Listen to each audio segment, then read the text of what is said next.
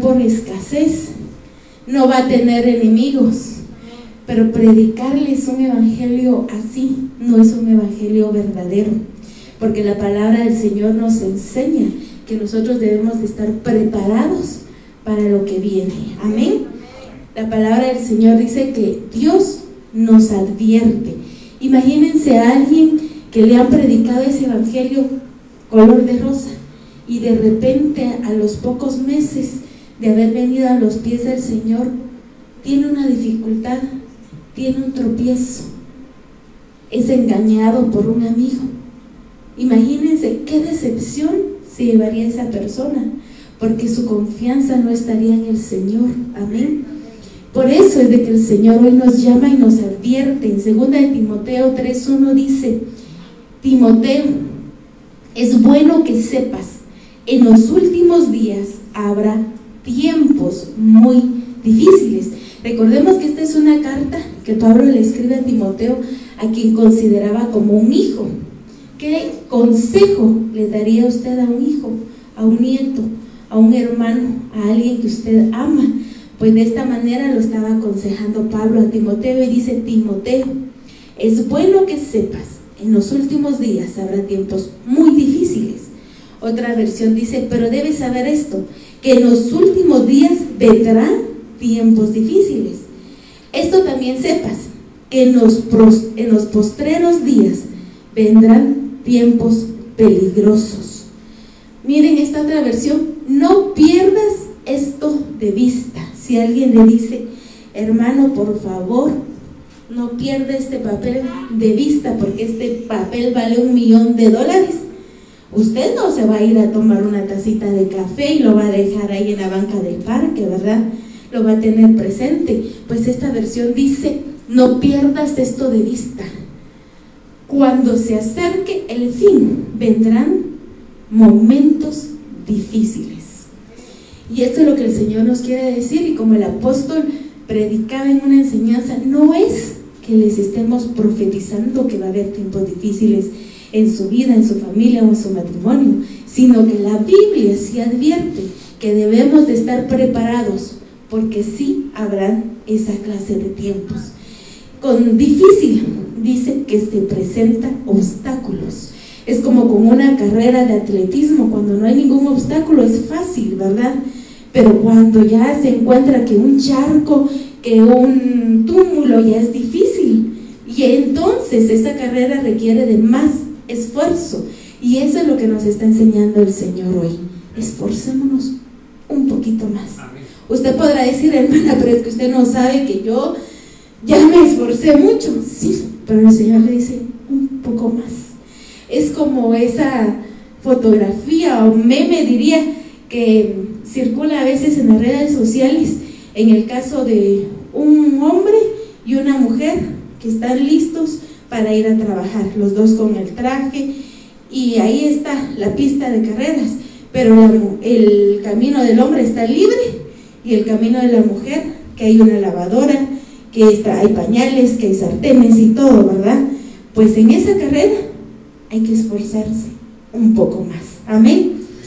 Lleno de penalidades. Mire qué quiere decir cuando se refiere a momentos difíciles y tiempos peligrosos. Lleno de penalidades, o sea, con aflicciones. Duro, violento, feroz. Miren, en violento dice una persona que se deja llevar por la ira, uso de la fuerza física o moral. ¿Qué nos advierte eso? Que van a haber personas de esa manera y que los tiempos van a ser violentos, llenos de ira. Pero entonces nosotros, a nosotros no nos va a sorprender eso, porque vamos a decir, sí, la palabra lo dice, va a haber violencia. ¿Y a qué tipo de violencia se refiere? Mateo 8, 28 dice, cuando Jesús llegó al otro lado del lago, a la región de los Gadarenos, dos hombres que estaban poseídos por demonios salieron a su encuentro vivían en un cementerio y eran tan violentos que nadie podía pasar por esa zona. O sea, eran tan violentos que si alguien pasaba sabía que iba a resultar herido. A esa violencia, a ese grado de violencia se refiere la Biblia, que en los últimos tiempos habrá ese tipo de violencia. Juan 16, 33 nos recuerda, estas cosas os he hablado para que en mí tengáis paz. El Señor les dice, les advierto, va a haber aflicción, los tiempos van a ser peligrosos, van a ser difíciles, rudos, violentos, pero en mí van a encontrar la paz. Y es ahí en donde vamos a poder testificar y las personas no van a escuchar, sino van a ver y van a decir, ¿y esa hermana por qué tiene tanta paz si no he escuchado que la canasta básica va para arriba? ¿Qué le pasará a esa hermana, a esa señora que va cantando en el mercado? ¿Verdad?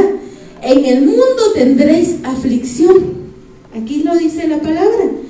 Pero, y miren, esto lo puse con mayúscula porque dice, pero confiar, yo he vencido al mundo.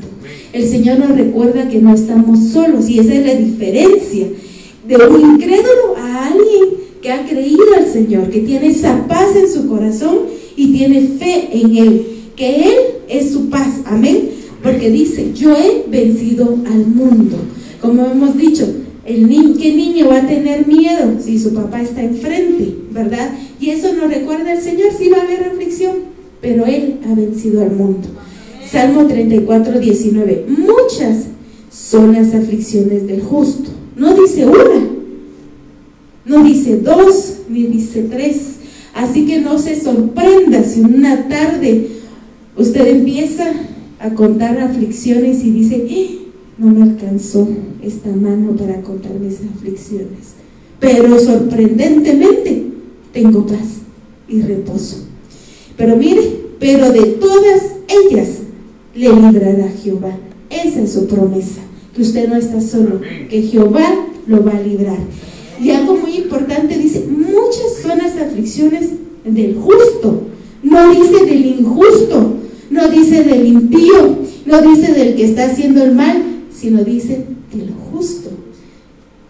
Pero a mí lo que me sorprende, y por eso lo puse en mayúscula para que se nos quede grabado, pero de todas ellas le librará Jehová. Amén. Así que a usted, a su familia, el Señor Jehová de los ejércitos lo va a librar. Amén. ¿Quién cree esa promesa? Amén.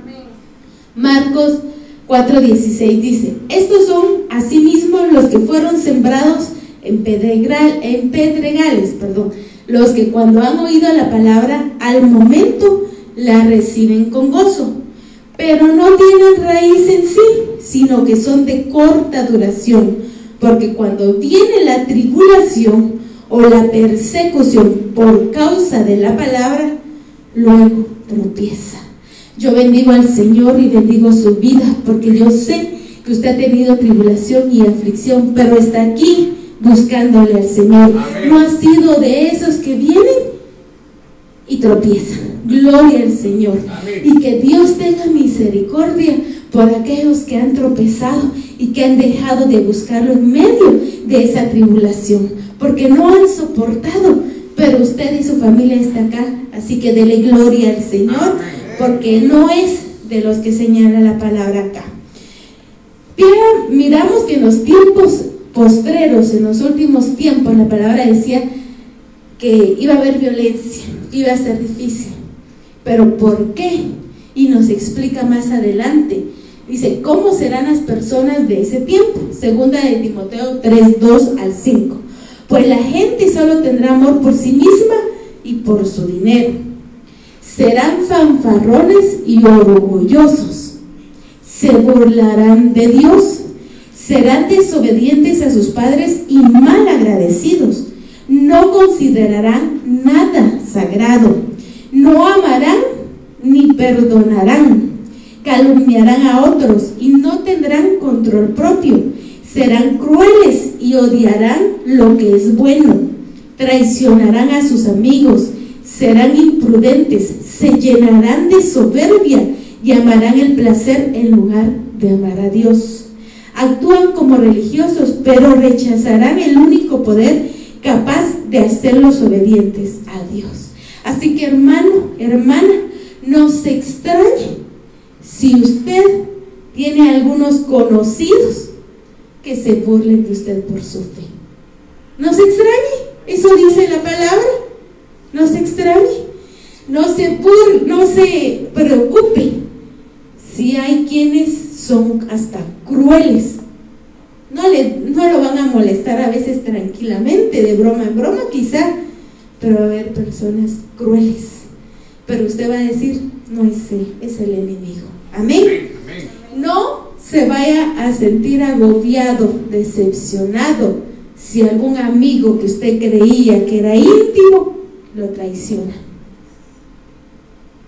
La palabra lo dice, en los últimos tiempos esa clase de personas va a abundar.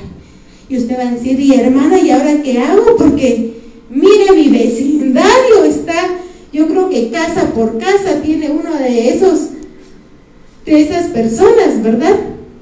Dice, serán imprudentes, se burlarán de Dios, serán fanfarrones y orgullosos. Quizá venga alguien y le diga, mira, yo me acabo de comprar este auto y yo no estoy buscando a Dios. ¿Qué te ha dado tu Dios? Imagínense, puede ser. Y a eso debemos nosotros estar preparados y no que nos sorprenda y, ah, decía, no tengo ni bicicleta. ¿Verdad? No, tenemos que estar confiados en el Señor. Amén. Y dice, actuarán como religiosos, pero rechazarán el único poder capaz de hacerlos obedientes a Dios. Muchos se van a vestir, van a decir soy religioso, pero van a continuar con su vida vana, así como explicaba ayer hermano Sergio, que hay muchos que se llaman cristianos, pero en nada han cambiado, en nada. Siguen las costumbres paganas. Entonces, no han cambiado se han vestido nada más de una religión. Bueno, ¿cómo se sentiría usted si estuviese rodeado de ese tipo de personas? Que algún amigo, cuate del alma, que a quien usted le hizo un gran favor, venga y lo traicione, se burle de usted. Se va a sentir decepcionado, triste, angustiado tal vez. Pero aquí dice, son tácticas del enemigo para hacer menguar nuestra fe. Ahora usted ya sabe que eso puede suceder. Que tal esa amiga, esa amiguis con la que usted hasta la pintura de las uñas comparte, esté hablando mal de usted a sus espaldas? Imagínese. No se decepcione. La palabra del Señor lo dice. Así que usted tiene que estar preparado.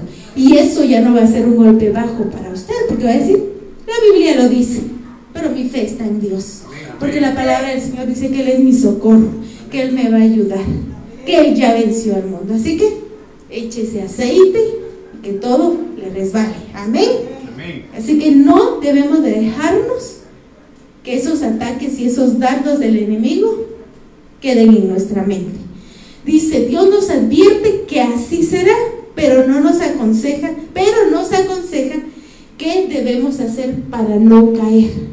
Eso puede pasar de una u otra manera, pero ¿qué va a hacer usted para no caer? Primero, la palabra del Señor dice, aléjate de esa clase de individuos.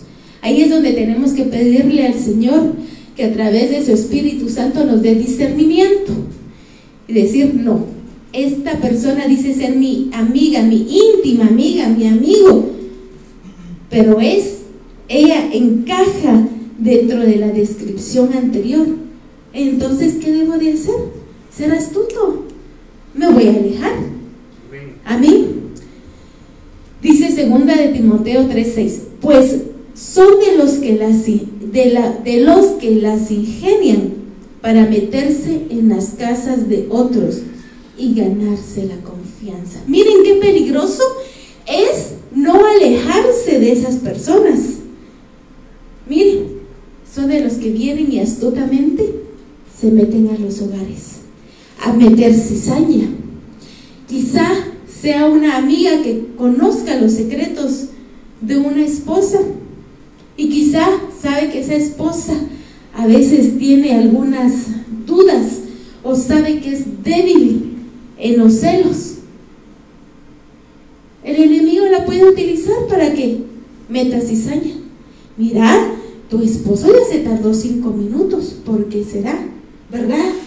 Quizás sea un amigo, disque amigo que, ah, mira tu hija, saber qué estará haciendo. Y el papá ya empieza. Y tal vez la niña está tranquila, la adolescente o la señorita, y cuando llega a la casa el papá a rematar y a pegarle, y la otra no ha hecho nada. Entonces tenemos que tener cuidado porque el enemigo es muy, muy astuto. Pero Dios nos da sabiduría a nosotros. Y nosotros debemos de ser más astutos. Ir un paso adelante. Amén. Son tácticas de una guerra. Amén. De poder combatir a nuestro enemigo. No vamos a estar nosotros quietos, tranquilos, como que sin nada, sino tenemos que adelantarnos para no dejarnos vencer. Dice, para meterse en las casas de otros y ganarse la confianza. Yo no sé si ustedes han sabido de casos, pero yo sí, en que a veces hay una amiga, un amigo que está tan involucrado con la pareja, con el matrimonio, que hay tanta confianza que el esposo sale y que se quede el amigo con la esposa, no hay pena, que le prepare una buena comida y yo me voy a trabajar. Y el amigo se aprovecha. Y cuando hemos visto matrimonios disueltos, ¿por qué? Porque no pudieron marcar esa barrera. Amén. No se alejaron de esa clase de gente. Han pasado casos en los que se ha visto, las parejas se separan y de la nueva pareja de la esposa o del esposo resulta ser el mejor amigo de la anterior pareja. Y aquí nos advierte el Señor, aléjate de esa clase de individuos, aléjate. Y dice, ¿para qué se meten a las casas? Imagínense. Y ganarse la confianza de mujeres vulnerables que cargan con la culpa del pecado y están dominadas por todo tipo de deseos. Para ganarse la confianza, dice, de mujeres vulnerables. Aquí está bien, está todo el contexto, pero dejémoslo ahí, mujeres vulnerables, para ganarse la confianza de hijos vulnerables, de esposos vulnerables o de esposas vulnerables. Y aquí es donde el Señor nos llama como padres a instruir a nuestros hijos para hacerlos fuertes, valientes en el Señor. Y decirle, sí, va a haber aflicción, hijo, pero el Señor va a estar con nosotros en todo momento. Sí, quizá hoy no hay para un gran churrasco, pero hay para frijolitos y eso es más que suficiente porque estamos comiendo con gozo y con alegría para hacer de esos hijos robles, amén, para ser de esa esposa y de ese esposo que está a nuestra par, una persona fuerte en el Señor, no un debilucho. Amén. Entonces, ¿por qué? Porque entran, vaya, quizá viene alguien, no sigue el consejo, no se aleja de esa persona, de esa clase de personas y lo deja entrar. Vaya, lo deja entrar. Pero no hay nadie vulnerable en la casa. Entonces, no se va a poder ganar la confianza, no se lo va a poder, como dicen acá, engatusar, engañar, ¿verdad? A esa, a esa mujer, a ese niño, a esa pareja. Entonces, ¿qué va a hacer? Se va a ir y se va a retirar. Pero ¿qué debemos de hacer? Primero, alejarnos. Y segundo, no tener a alguien vulnerable en nuestra casa. Y, ese es, y esa es una gran, gran responsabilidad. Porque no me refiero solo a los hijos, sino me refiero a la pareja. Si nosotros dejamos de darle afecto a nuestra pareja, en el caso de las mujeres que nos gusta que nos digan cosas bonitas, y de repente viene alguien más y empieza, ay, qué bonita está, qué bonitos ojos, qué bonito pelo. El esposo le está colocando en un lugar vulnerable. No la ponga en esa situación. Igual las esposas, no pongamos en una situación vulnerable a nuestros esposos. Amén. Menos a los hijos, ¿verdad? ¿Qué significa alejarse? Dice que es evitar. Yo miro a una persona que, es de, que encaja dentro del, o que tiene las características de las que acabamos de leer, y mejor la evito. Pero ¿y qué pasa?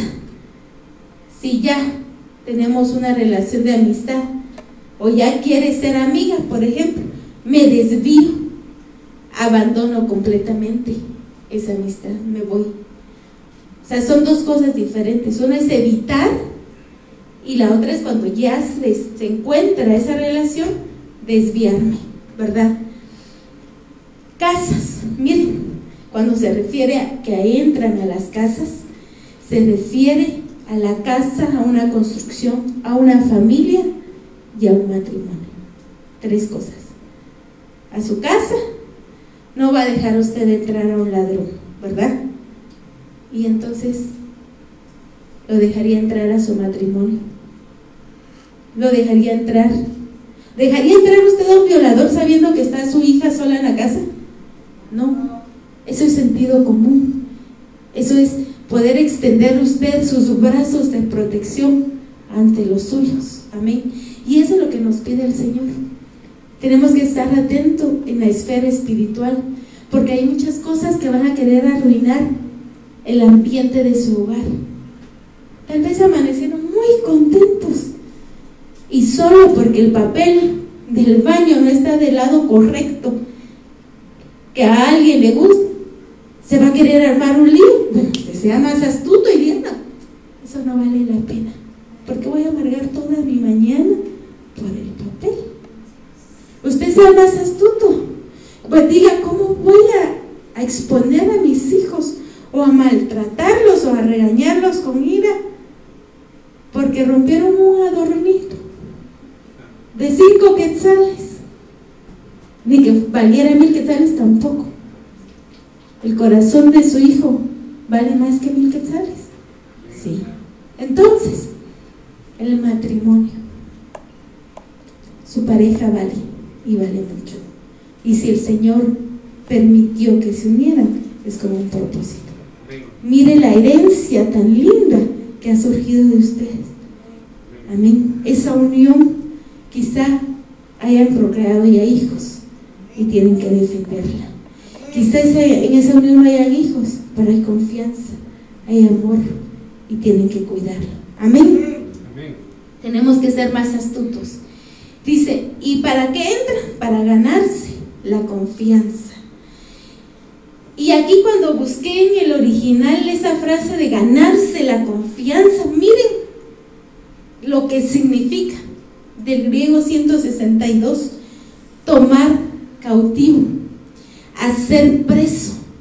O sea que esas personas o esas entidades, podríamos decir espiritualmente hablando, tratan de, que usted no se aleje, trata de acercarse para que ganarse su confianza, entrar a su casa con sus hijos, entrar a su matrimonio y tomar cautivo algo, para hacer preso algo. ¿Quién dejaría que se lleven a su hijo o a su hija?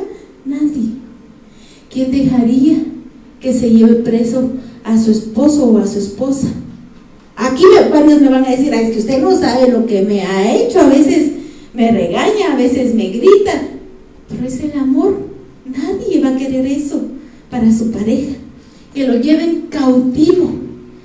Quizá el enemigo haya querido llevar cautiva la alegría de la familia, el amor en pareja, la comprensión, la tolerancia. Y hemos caído ante ese engaño del enemigo. Hemos cedido ante ese engaño. Y el Señor hoy nos dice, no, despierta, despierta. No son tus hijos los rebeldes. Tienes que orar. No es tu esposo, no, no es tu esposa. Ora doble rodillas. Porque vale la pena. Amén. No dejes que entren y se lleven cautivo ese amor que un día surgió entre ustedes. No dejen que se lleven cautiva esas alegrías, esas ilusiones de los hijos. Aunque si un hijo dice, yo quiero ser tal cosa cuando sea grande, amén, gloria a Dios. La palabra dice, todo lo puedo en Cristo que me fortalece. Si te esfuerzas, estudias y pones tus planes en los caminos, en las manos de Dios, lo vas a poder hacer. Pero si eh, al contrario decimos, no, eso no se puede, ¿cómo se te ocurre? Eso nunca lo vas a lograr. Ahí estamos dejando que entre una entidad y se lleve cautiva eso que tienen los hijos. Amén. Así que el Señor nos dice, abre tus ojos y no permitas que eso suceda. Y dice que lleva cautivos a la mujer, ¿verdad? Vimos ahí que se refería a una mujer. Pero miren, viene del griego 1133, mujer necia. Lo describe como también como una mujer tonta, dura palabra, ¿verdad? Una mujer fácil de engañar, una mujer débil. ¿Qué es una mujer necia? O una persona necia, dejémoslo así. Porque ya vimos que podemos nosotras como esposas también poner en una situación vulnerable a nuestros esposos si nosotros no le damos la atención, el amor o la admiración también que ellos necesitan. Entonces una persona necia se refiere a una persona ignorante y que no sabe lo que podía o debía hacer. Una persona terca, una mujer carente de voluntad, una mujer tonta, falta de entendimiento, que carece de sentido o motivo y que es llevada por el viento. Una mujer o una persona fácil de engañar, una mujer o una persona débil. Y aquí me quiero referir a los hijos, porque escuché por ahí que los mejores padres son aquellos que educan a sus hijos para que después no dependan de ellos. Para que no a los 40, 50 años, mami, dame mi pacha, ¿verdad? Ese es un ejemplo ridículo. Pero hay dependencias que se deben de cortar. Porque nosotros como padres debemos enseñar e instruir a los hijos a que ellos con ayuda del Señor lo van a poder lograr. Amén. Pero tenemos que prepararlos para que ellos sepan qué tienen que hacer en esta vida, a qué fueron llamados, por quién fueron llamados, desde cuándo, desde la eternidad. Tú estás, yo le digo a mi hijo, tú estás en nuestra familia, porque Dios así lo dispuso. Con tu papá oramos, tanto con mi hija como, con mi hijo. Y miren que Dios es tan bueno y misericordioso que hasta eso nos concedió. Cuando éramos novios, platicábamos y decíamos, ¿qué te gustaría tener antes? ¿Una hija o un hijo?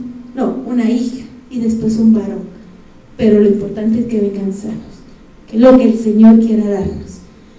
Y les digo yo a ellos, desde la eternidad Dios los predispuso para estar en esta familia. Amén.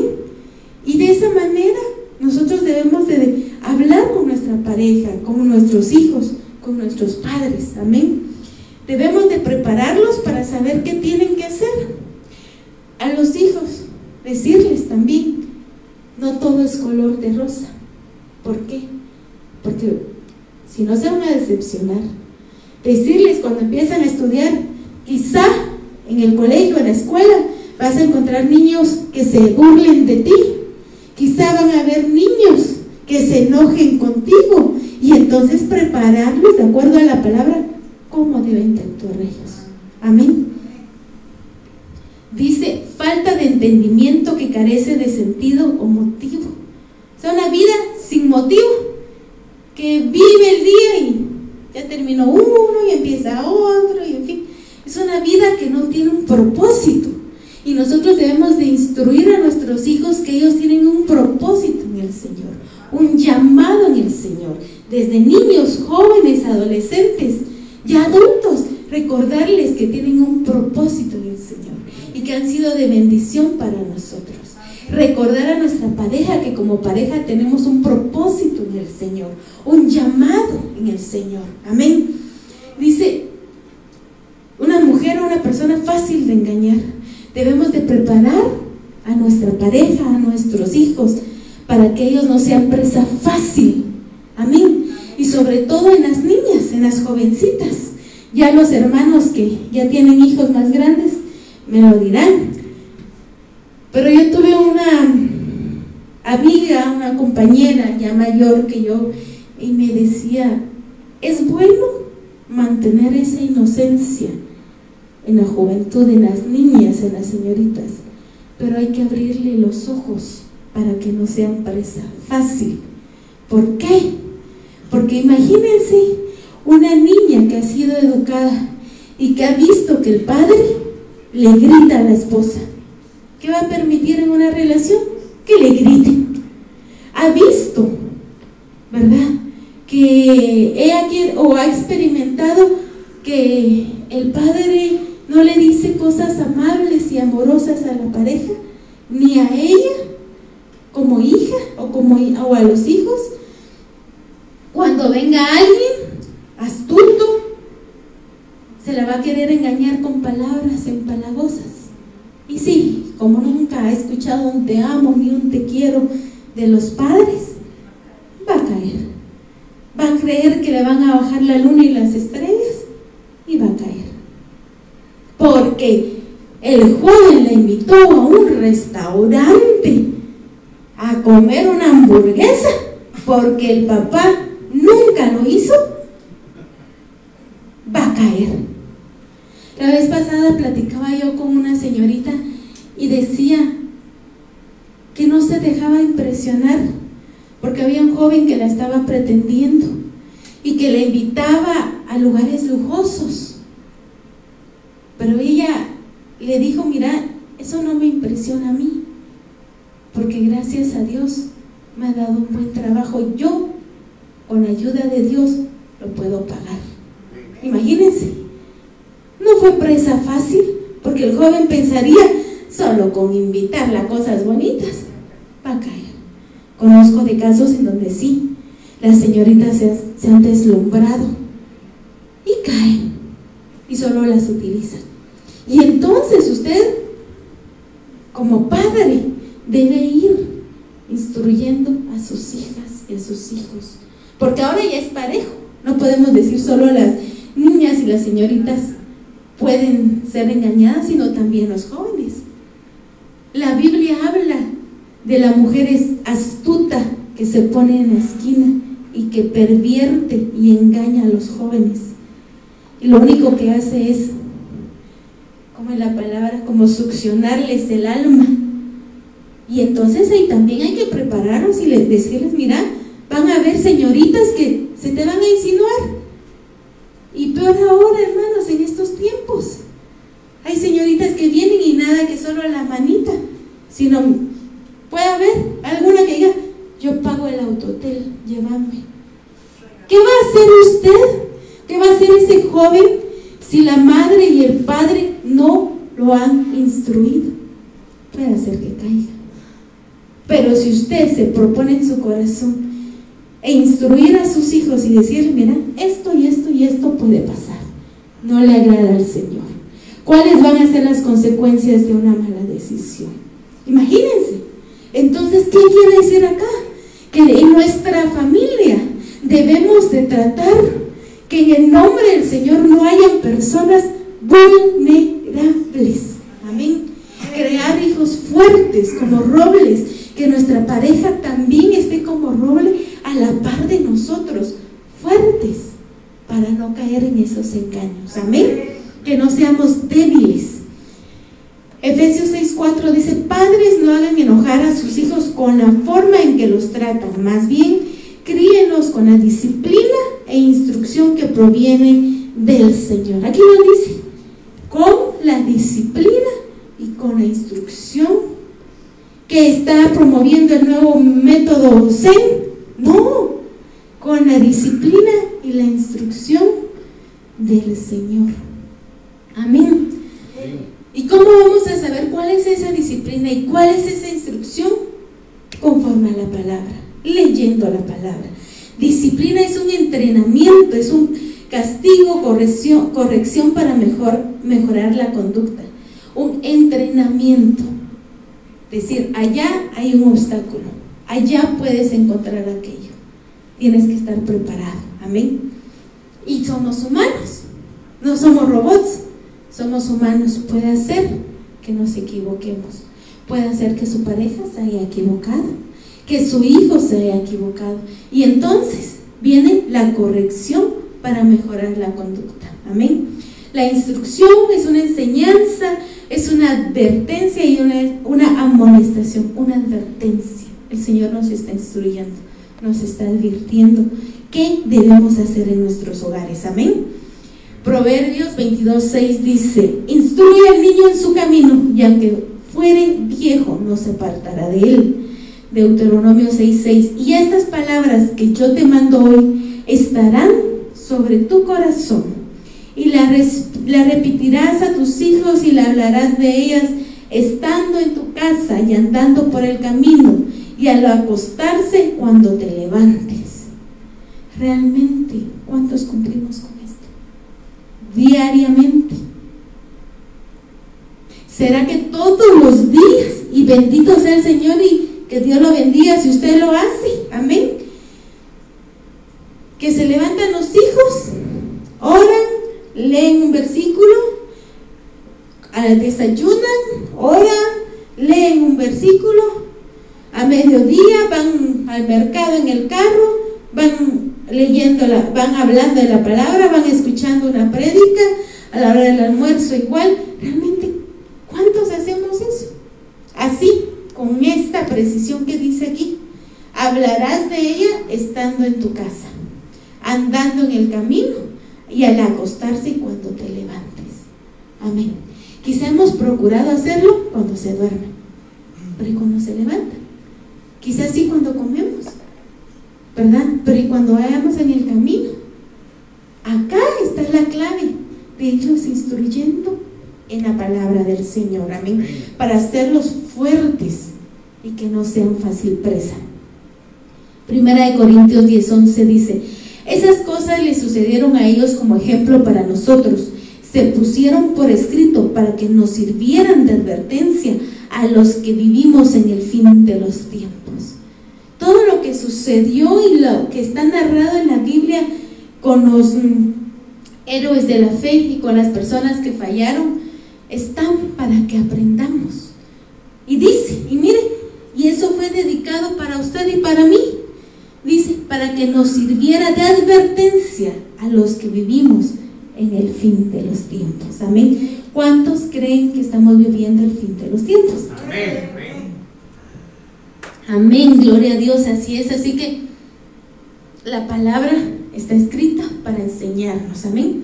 Romanos 12, 2 dice, no os conforméis a este mundo, sino transformaos por medio de la renovación de vuestro entendimiento, para que comprobéis cuál es la buena voluntad de Dios, agradable y perfecta. ¿Qué quiere decir? Que entonces, como que si nuestra memoria, nuestro cerebro fuera computadora, saquemos el disco duro anterior y cambiemos, ¿verdad? Ahí tal vez Wilson y, Dani me podrán ayudar, que sería resetear ahí o cambiar todo. Formatear. Formatear. bueno, pues eso es lo que nos dice. Aprendimos cosas malas, vimos cosas malas quizá de nuestros padres, pero ahora el Señor nos está instruyendo. Amén dice aquí más adelante, Josué 9.1, cuando oyeron estas cosas, todos los reyes que estaban a este lado del Jordán, así en las montañas como en los llanos y en toda la costa del mar grande delante del Líbano, los eteos, amorreos, cananeos, pereceos, hebeos y jebuseos, se concentraron para pelear contra Josué e Israel. Todos estos reyes escucharon que el Dios de los ejércitos estaba con Josué y entonces se prepararon para pelear, ¿verdad? Pero escuchen esto. Mas los moradores de Gabaón, cuando oyeron lo que Josué había hecho a Jericó y a Jai, usaron su astucia, no usaron la fuerza, no usaron la violencia.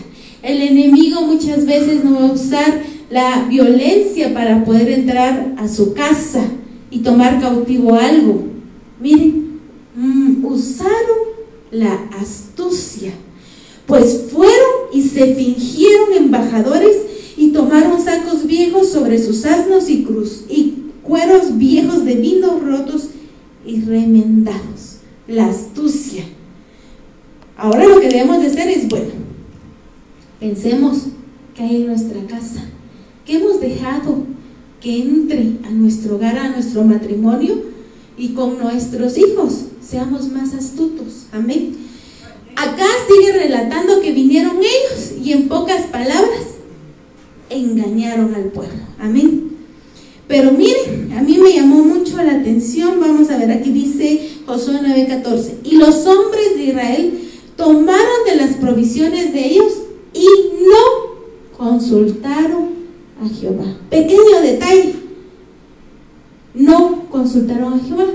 Y por eso es de que muchas veces el engaño, el enemigo con astucia, viene y nos engaña por no consultarle a Jehová. Amén. Por no consultarle a él. Y Josué hizo paz con ellos y celebró con ellos alianza concediéndoles la vida y también lo juraron los príncipes de la congregación. Fueron engañados. Vinieron ellos y dijeron, somos pobres, venimos de tierras lejanas, tengan misericordia de nosotros y hagamos un pacto. No le consultaron a Jehová y miren lo que sucedió. Fueron engañados. Hermanos, consultémosle a Jehová para no ser engañados. Consultémosle siempre a Jehová. Amén, gloria al Señor. Vamos a seguir viendo. Y dice, como el Señor nos habló en su palabra, todo es para advertencia de nosotros, ¿verdad? Nos va a servir como advertencia para estos últimos tiempos en donde va a haber violencia, va a haber engaño y, y vamos a estar rodeados de personas con esas características, que no nos vamos a dejar que se acerquen a nosotros, pero quizá puedan estar hasta en el trabajo, en el negocio, y que aunque nosotros querramos físicamente no nos vamos a poder alejar pero sí nos podemos desligar de no, de no hacer esa unión de amistad íntima con esas personas. Amén. Dice, existen los héroes de la fe, pero también los que no tomaron buenas decisiones en medio de la prueba. Y Dios anhela que nosotros estemos preparados, nos advierte y nos capacita para no cometer los mismos errores. Amén que el Señor nos dijo cómo van a ser estos últimos tiempos y qué debemos de hacer. Amén. Dice, dentro de esos personajes están los que se dejaron llevar por el amor al dinero, la codicia. Dice, pero cierto hombre llamado Ananías, con Zafira su mujer, vendió una heredad y sustrajo del precio, sabiéndolo también su mujer, y trayéndolo solo una parte, trayendo solo una parte, la puso a los pies de los apóstoles. Para no leer todo esto, lo que sucedió fue que ellos prometieron dar todo, pero la tentación, el amor al dinero. Dijeron, no, esto ya es mucho.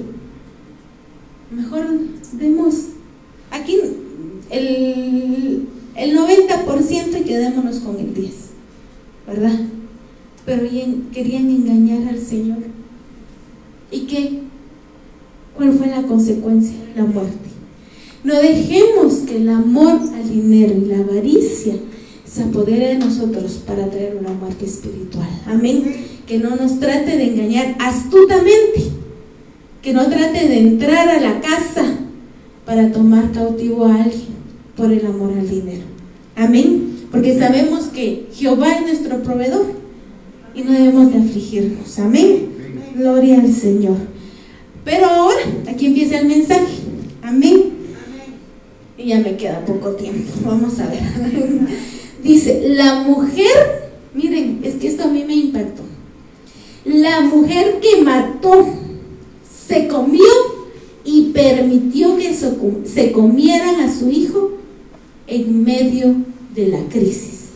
Si nosotros no estamos preparados para vivir esa aflicción, esa prueba o la consecuencia por malas decisiones, miren qué le sucedió a esta mujer. ¿Qué hizo? Se mató, se comió, porque para poder comerse a su hijo, tuvo que haberlo matado antes. Amén. Y aquí el Señor nos quiere hablar y decir, bueno, Quizá están en medio de la aflicción, quizá, están en medio de una crisis, pero no maten a su heredad, no maten a su pareja, no maten a sus hijos, no maten a sus padres, ni a sus hermanos. Amén. Tengamos precaución, porque esta mujer no estaba preparada. Segunda Reyes 6:24, después de esto aconteció que ben rey de Siria, reunió todo su ejército y subió y sitió a Samaria.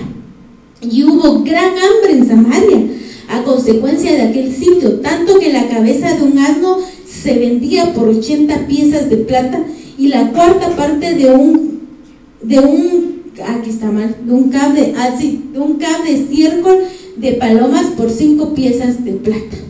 Esto lo platicábamos en familia. Y mi esposo le decía a mis hijos, imagínense, tanta era el hambre, tanto era el hambre que tenían, que hasta el estiércol de las palomas estaba caro. Eso tenían que comer, si es que tenían dinero para comprar eso. Imagínense la crisis que en la que estaba viviendo esa mujer. Una crisis que ni usted ni yo hemos vivido en el nombre de Jesús. Amén. Para que hasta el estiércol de las palomas era caro. Dice, y la cuarta parte de un cable estiércol de palomas por cinco piezas de plata, la cabeza de un burro. Imagínense, era caro comprar eso. Era tanta la necesidad que había. Y pasando el rey de Israel por el muro, una mujer le gritó y dijo, salva, rey, señor mío. Y él le dijo, si no te salva Jehová, ¿de dónde te puedo salvar yo? ¿Del granero o del lagar? Y le dijo el rey, ¿qué tienes? Ella respondió, esta mujer me dijo, da acá tu hijo y comámoslo hoy y mañana comeremos el mío. ¿Cuánta era esa necesidad, esa angustia, esa desesperación?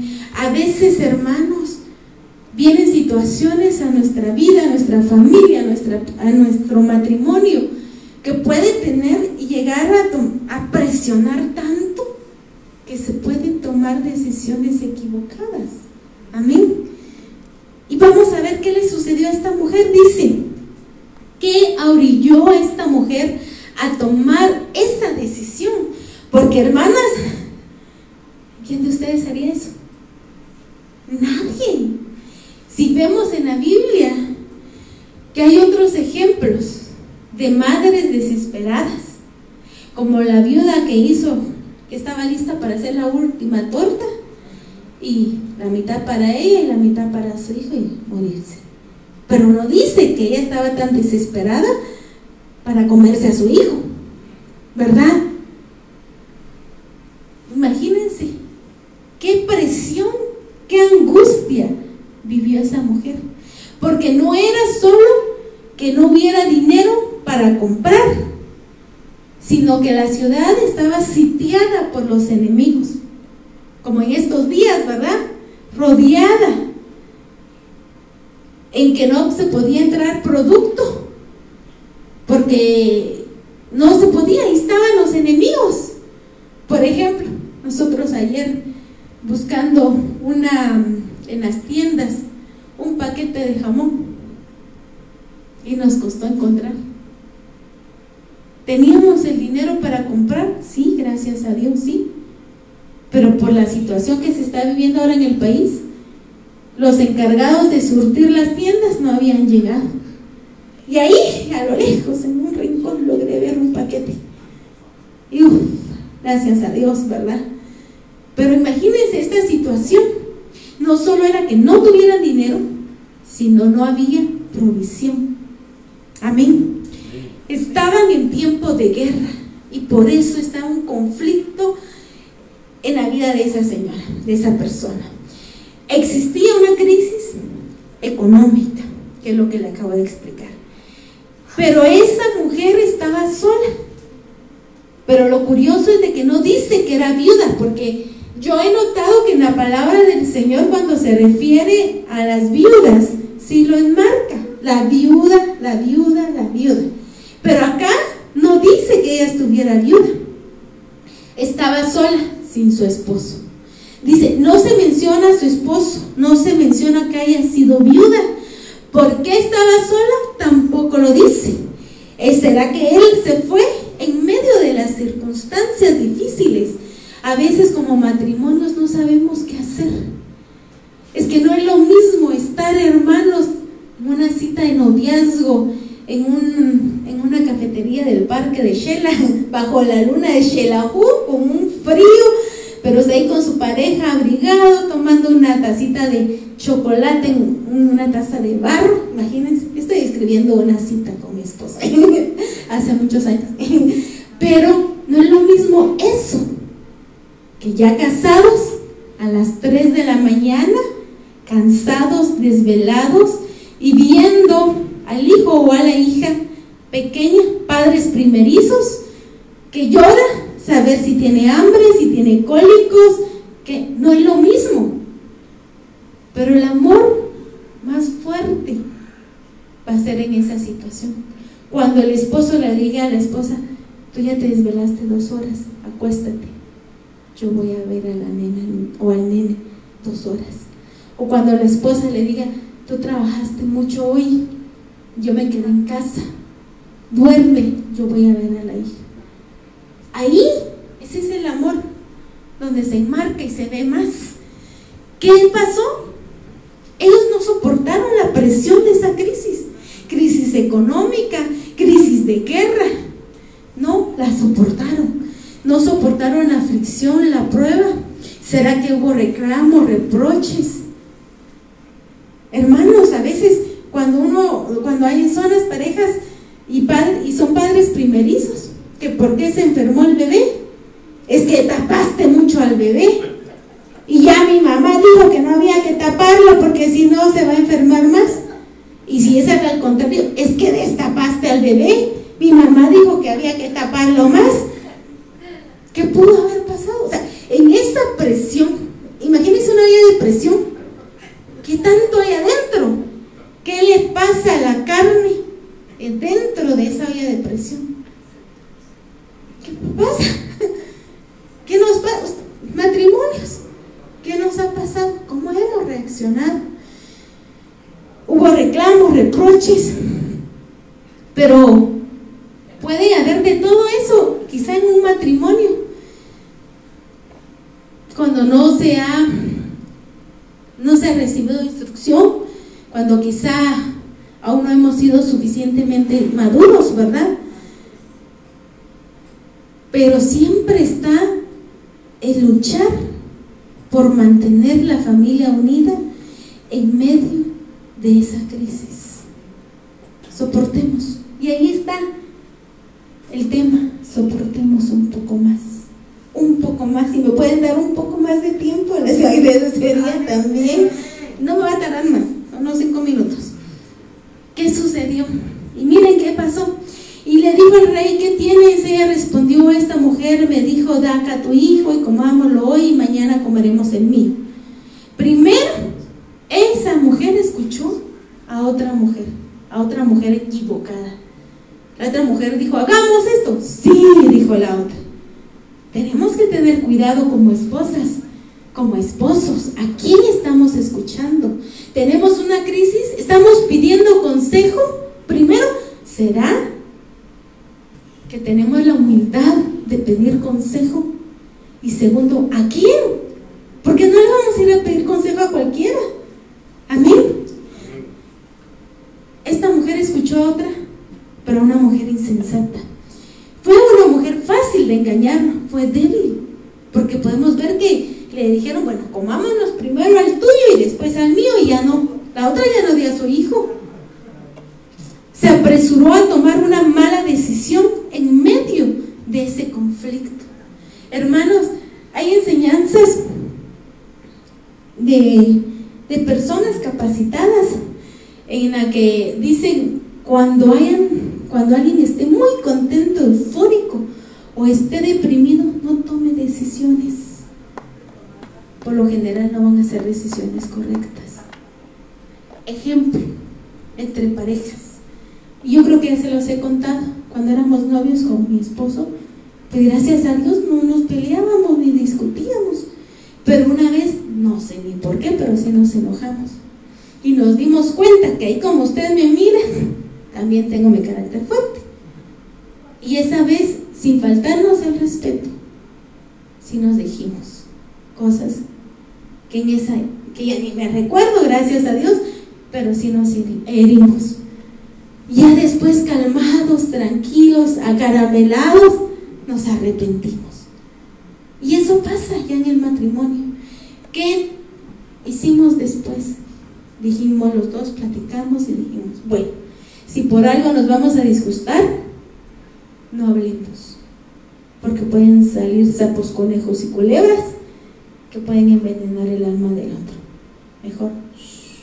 Ya, cuando haya pasado la tormenta, hablemos tranquilamente. Y funciona. Ya después, mira, sí, es cierto, uno recapacita y dice, híjole, creo que la que se equivocó ahí fui yo. Mira, perdona. Pero si en ese momento de crisis empezamos a alegarnos, puede ser que llegue y el otro, entonces me voy, sí, aquí están tus maletas, ¡pum! En bolsa, de basura, no en maletas. Precaución. ¿Por qué? Porque esa mala decisión no afectó a solo a la señora, sino al hijo.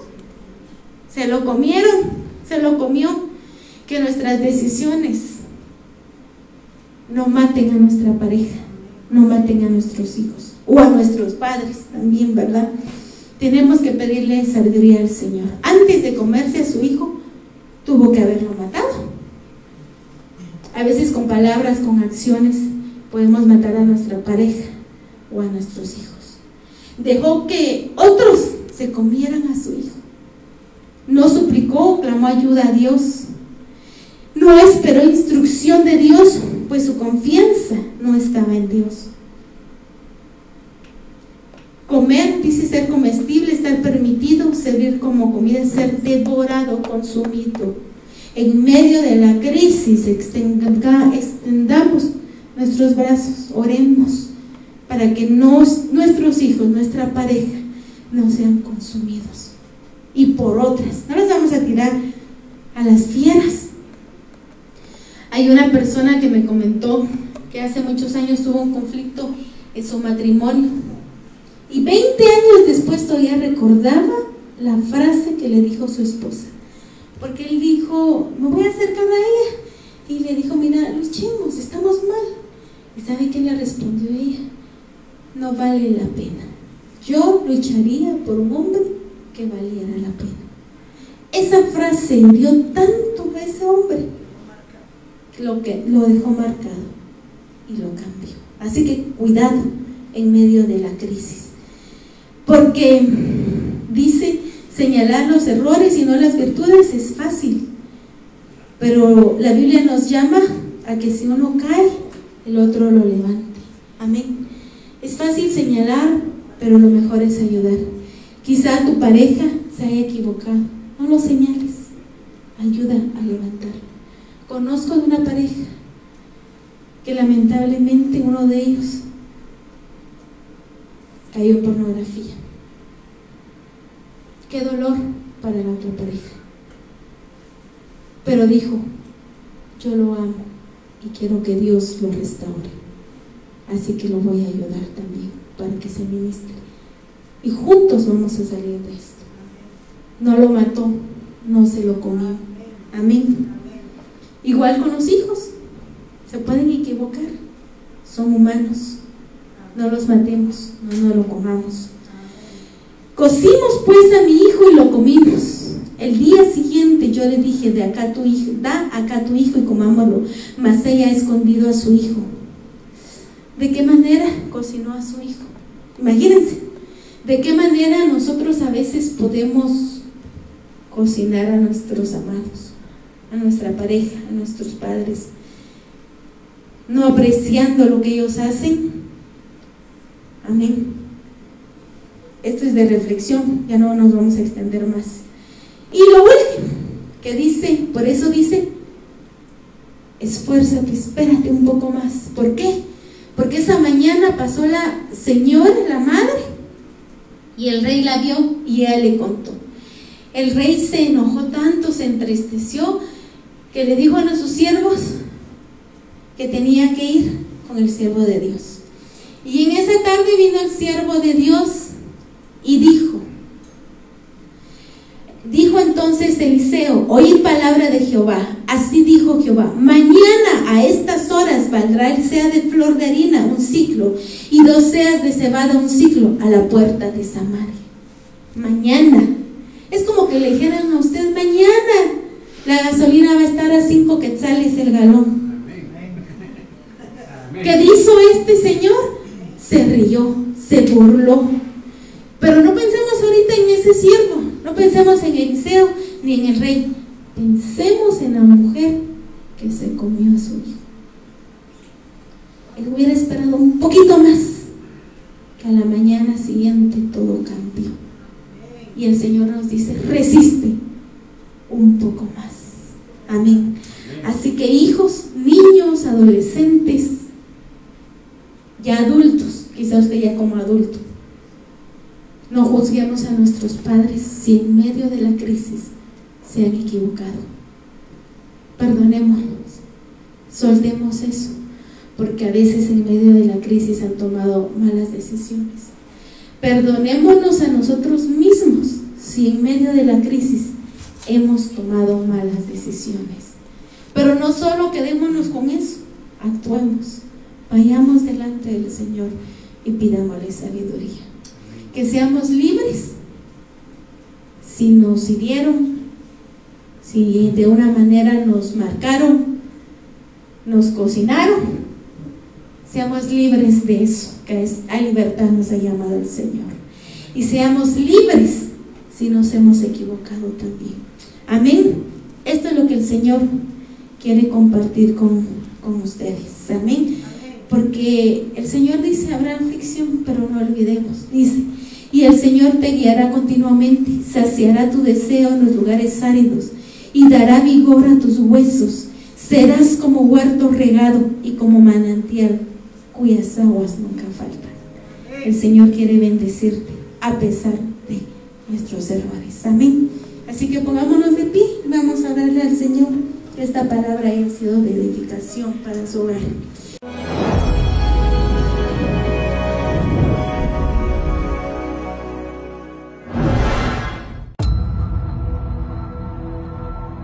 Me buscan día tras día y se deleitan en conocer mis caminos, como nación que hubiera hecho justicia y no hubiera abandonado la ley de su Dios. Me piden juicios justos, se deleitan en la cercanía de Dios.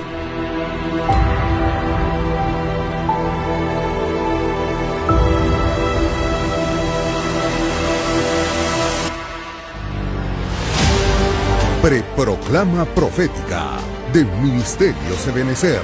El jueves 24 de noviembre, a partir de las 8 de la mañana, en el auditorio de Iglesia de Cristo Ebenecer. Este evento será transmitido en Rema Estéreo 91.7 FM, Rema TV y en todas nuestras plataformas digitales. Preproclama profética de Ministerio Ebenecer, sumergidos en su presencia.